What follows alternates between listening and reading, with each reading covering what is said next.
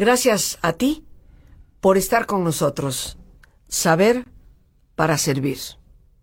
Hoy es un día de fiesta, es un día de gran alegría para todos porque hoy tenemos un invitado muy especial a quien en alguna ocasión nos visitó ya hace varios años y hoy está de nuevo con nosotros. Es maestro y doctor en psicología clínica por la Universidad de Loyola en Chicago. Actualmente es profesor emérito de la Universidad Iberoamericana, profesor e investigador de los departamentos de Psicología y Desarrollo Humano de esa misma universidad.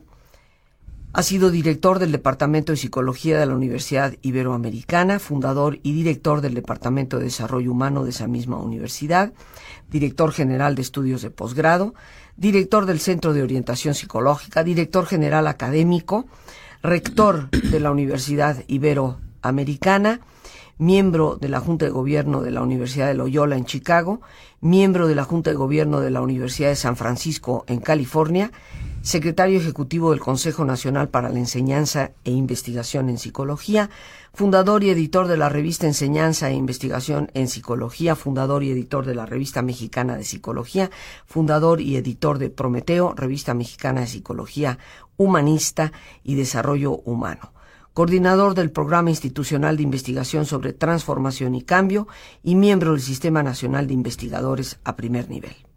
Ha publicado una infinidad de artículos, obviamente, ha recibido el Premio Nacional de la Sociedad Mexicana de Psicología, Premio Jaime Castielo a la promoción del humanismo en la formación del psicólogo, Premio Internacional Empatía, Premio del Consejo Nacional para la Enseñanza e Investigación en Psicología, la Medalla de Oro José Sánchez Villaseñor al Mérito Académico en la Universidad Iberoamericana y Premio Nacional de Psicología. O sea que tenemos cualquier cosa el día de hoy. Un hombre que reitero, no solo por su currículum, por su calidad y su calidez humana, nos da un enorme gusto recibir. Él es el doctor Juan Lafarga Corona y puedo decir muy orgullosamente sacerdote jesuita. Al doctor Juan Lafarga Corona, quien con todo respeto y con todo cariño le llamaremos por su primer nombre Juan. Juan, muchas gracias por haber aceptado nuestra invitación, por acompañarnos el día de hoy para tratar el tema de este programa, ¿qué es el desarrollo humano? Siendo tú sin lugar a dudas, la piedra angular en nuestro país que introdujo el concepto de desarrollo humano desde la academia, desde lo que podemos contemplar como académico. ¿Quién mejor para decirnos de esto que Juan Lafarga? Juan, bienvenido y muchas gracias. Rosa María, perdón, gracias por invitarme y qué amable en todo lo que has dicho sobre mí. Bueno, este, me quedé corta hay mucho más del currículum que podría haber mencionado. Pero... Después de todo lo que dijiste, solo me queda decepcionar. Estoy segura que no. Y, y, Juan, el propósito de esta, de esta visita el día de hoy es, cuéntanos tú, el experto, el que llevó el concepto del desarrollo humano a los ámbitos académicos. ¿Qué es el desarrollo humano? Porque hay todavía muchas personas que no acabamos de entender. Sí. Sí, como que es un, un concepto que aparentemente es muy fácil de entender, pero si ya te pones a pensar sobre su, su significado o sus significados, a veces resulta ambiguo. Y creo que no es un concepto ambiguo.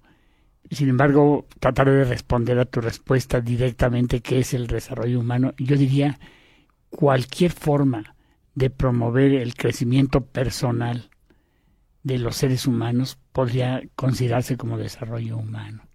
¿Por qué yo me interesé tanto por esto? Yo soy psicólogo de profesión y al ser estudiante de psicología me sentía muy vacío de los planteamientos que se hacían sobre la psicología, fundamentalmente psicoanalíticos o conductistas. Y me hacía siempre falta el para qué, para qué el, estudio del ser humano. Y el para qué del estudio del ser humano te lleva luego luego al desarrollo personal, para el servicio del crecimiento de las personas en todos los ambientes, para el aprovechamiento de sus recursos en todas las formas posibles.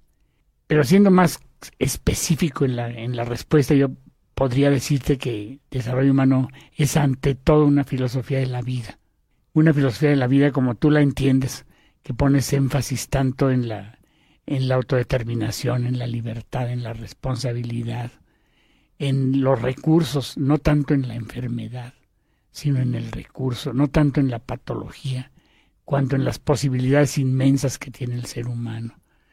Es por tanto una, una filosofía de vida que, cuyo énfasis principal es la salud. estudiamos la salud en todas sus formas y cómo promover la salud humana en todas sus formas también. Desde el punto de vista psicológico, desde el punto de vista antropológico, desde el punto de vista humano, social, desde el punto de vista ecológico también. Pero también es una, una eh, disciplina científica, diría yo, que tiene sus métodos propios, tiene sus propias investigaciones y sus modelos abiertos para hacer investigación. Todavía añadiría yo que es una praxis profesional. Nosotros promovemos el desarrollo humano para que haya profesionales de todas las disciplinas, es decir, que tengan licenciatura en cualquiera de las disciplinas y estudios de posgrado en cómo facilitar y promover el crecimiento personal en los seres humanos, en las familias, en las escuelas, en las empresas, en la sociedad y en el mundo. Escuchándote, eh, viene a mi mente pues esta idea que efectivamente yo me he dedicado en gran parte a promover a lo largo de este programa, a través de mis libros, sobre el potencial que el ser humano posee. Y escuchándote, viene a mi mente la idea de que tal vez el desarrollo humano es una especie de nueva psicología en donde más que detenernos al estudio de todos los trastornos, es detenernos en el estudio y profundización de todas las potencialidades, para que el ser humano llegue a esa plenitud que desde mi perspectiva como creyente, estoy segura que Dios desea para todos y promueve para todos, y desde el punto de vista de profesión, pues estoy segura y lo he visto y constatado, todos los seres humanos tenemos, porque a cada reto hay en nosotros una alternativa para responder y crecer. ¿Qué es el desarrollo humano?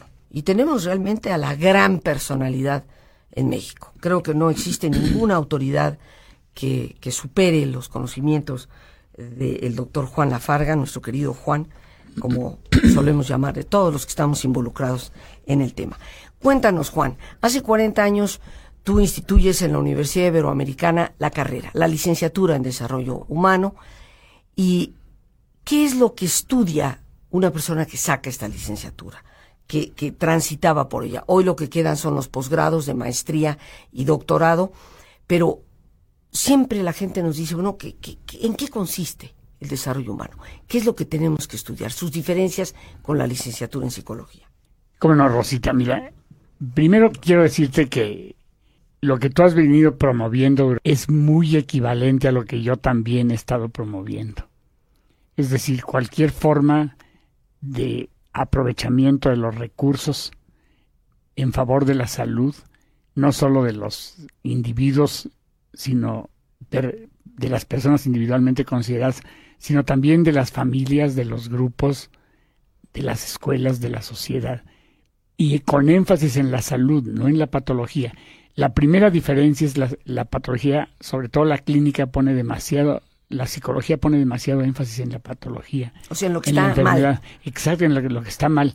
Yo sabía muy bien como estudiante que era un neurótico, que era un psicótico, que era una persona con desórdenes de personalidad o desórdenes emocionales, pero no sabía qué cosa era una persona sana en todo veíamos el, la enfermedad. Hay que buscarle qué la está mal. La patología de todos los días según Freud.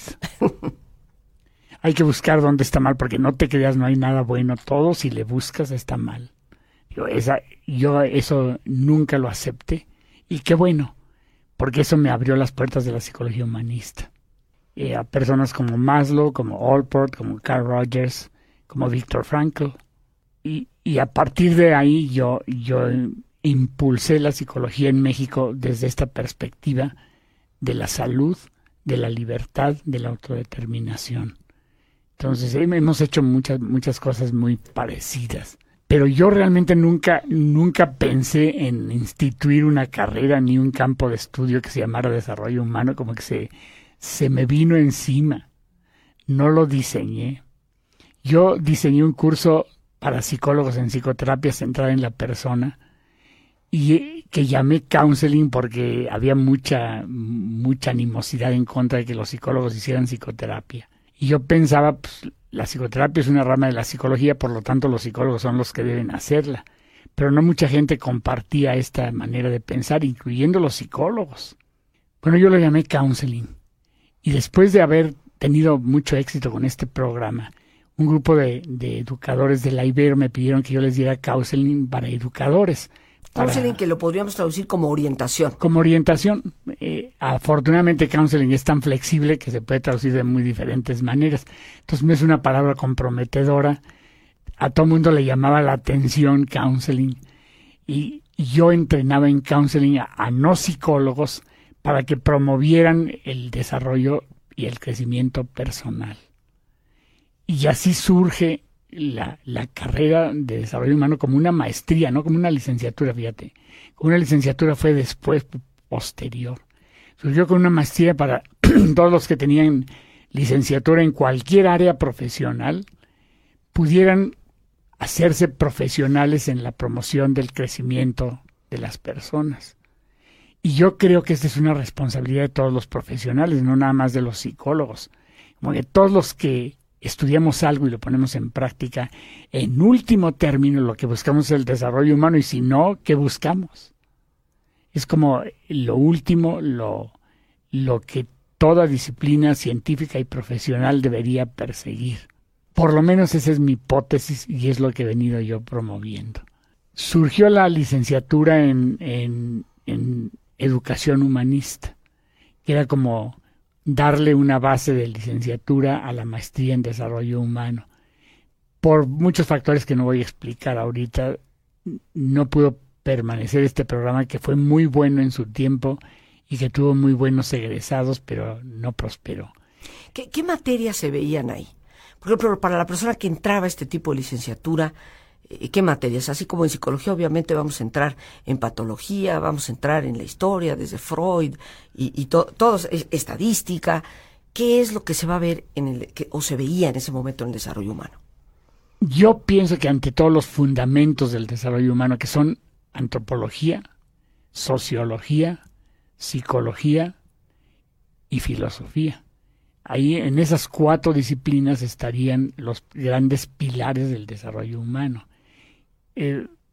¿Qué en concreto se estudia? Se, se, estudia antropología social, se estudia psicología humanista, se estudia el enfoque centrado en la persona, se estudia educación centrada en la persona.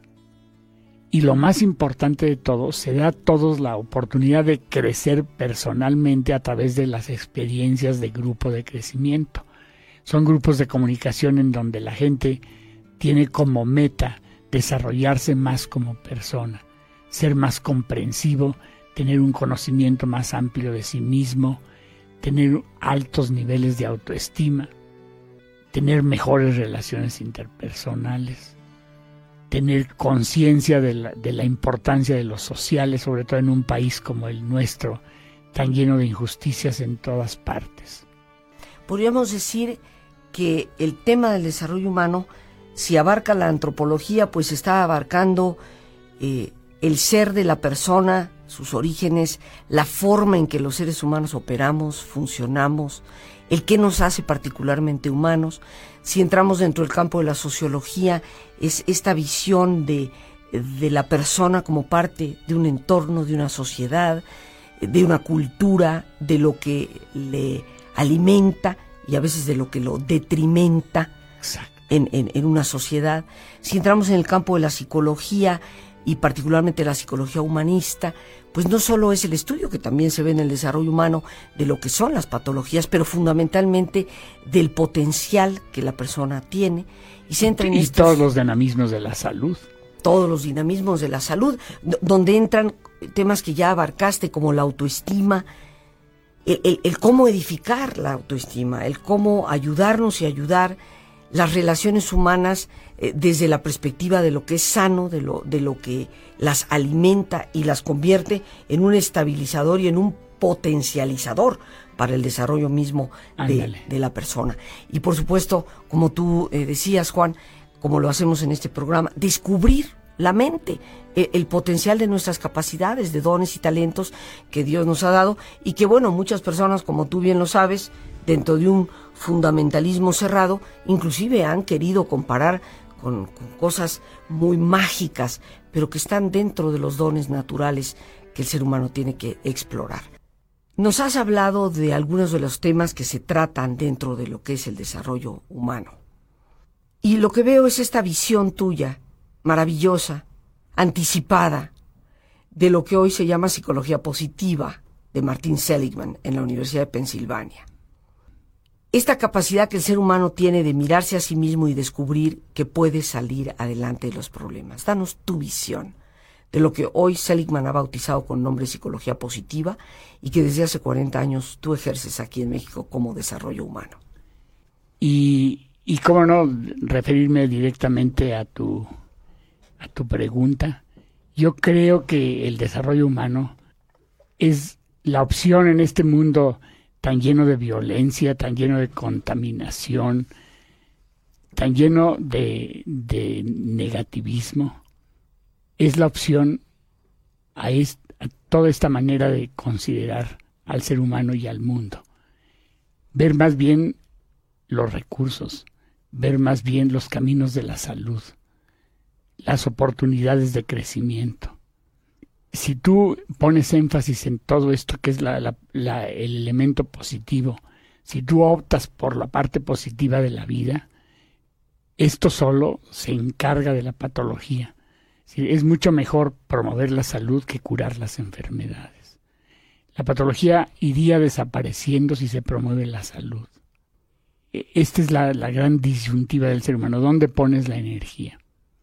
Por eso alentamos a todos los que están interesados en este campo a moverse en esa dirección, tanto profesionalmente con la maestría, como nada más por tener las, las herramientas para ser todos los seres humanos promotores del desarrollo personal. Fíjate que hablas, Juan, de un, un sentido que por supuesto compartimos en, en común desde hace muchos años, desde los encuentros que tú y yo hemos tenido la oportunidad de compartir, empezar por lo que podríamos llamar la prevención. Algunos expertos nos dicen que el 70% de las personas que eventualmente visitan un consultorio para expresar una problemática ya psicoemocional o algún tipo de trastorno, tienen el 70% un problema básico con su autoestima. Y algunos todavía siguen pensando que compartir con la gente el tema de la autoestima es Ah, hombre, yo estoy muy bien, me sale sobrando, yo, yo sé quién soy, no me parezco a Naiden, y aparte estoy, estoy como quiero. Sin entender el profundo significado de lo que es valorarnos, respetarnos como personas, no por lo que tenemos, no por los títulos académicos, no por el coche que manejamos, no por el tipo de relación, mi marido está guapísimo, o mi esposa es un cuerazo, no, soy persona, valgo. Claro, soy persona, valgo, y soy yo mismo con todos mis errores, con todos mis recursos, porque la autoestima no es amarte a ti por los éxitos y por los las características positivas que tienes o por tus cualidades o por tus logros. Eh, la autoestima consiste en amarte a ti como realmente eres, con todas tus limitaciones, con todos tus errores, con todas tus pérdidas, pero también con todas tus oportunidades, con todos tus talentos y con toda la alegría que te, que te, te contagia la vida. Me encanta que este, este, esta palabra la saques de nuevo, la alegría de vivir experimentando la felicidad. O sea, cómo podemos realmente ser felices. Tú sabes, Juan, que hay muchas personas que han caído en, en el cinismo desesperanzado de que la felicidad no es posible nunca. Claro, claro. Eh, y, e insisten en, que en este mundo es un valle de lágrimas. Es la desgracia. ya vendrán épocas mejores, todo en el futuro. Esto es una evasión, porque la felicidad es definitivamente una opción. Tú puedes, siempre hay razones por las cuales tú puedes estar triste, puedes estar enojado, puedes sentirte con pérdidas o con limitaciones, pero también hay otra forma de ver la realidad, focalizando los recursos, focalizando la potencialidad, las promesas, la esperanza. Y tú puedes optar en todo momento en dónde pones tu atención, en todo lo que sí tienes o en todo lo que te falta. Tengas lo que tengas y pones la opción de ser feliz por lo que te falta, tener lo que te falta, nunca vas a ser feliz. Y si eres feliz con lo mínimo, si optas por ser feliz con lo que realmente tienes y con lo que estás gozando en este momento, puedes ser feliz en este momento y para siempre. Y no es una receta, es, es como hacerte consciente de una actitud. Es como tú decías, algo que tiene que ver con la, la filosofía, y en este caso la filosofía de vida.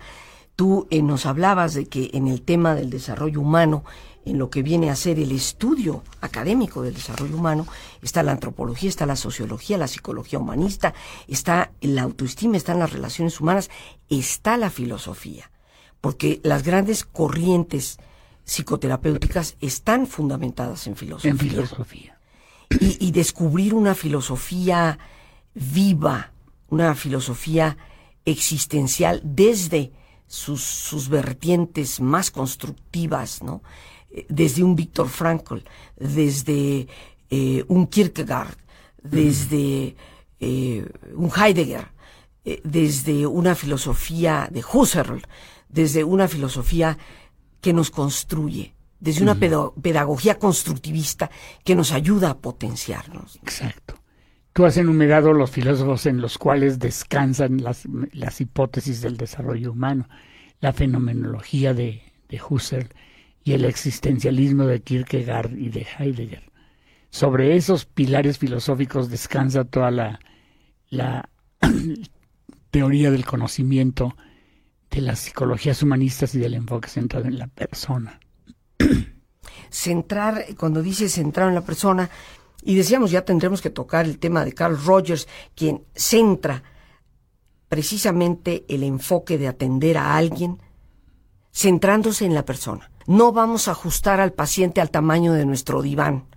Hay que ajustar nuestro diván a la necesidad del paciente. Esencial. Ese es el postulado básico de la psicología humanista.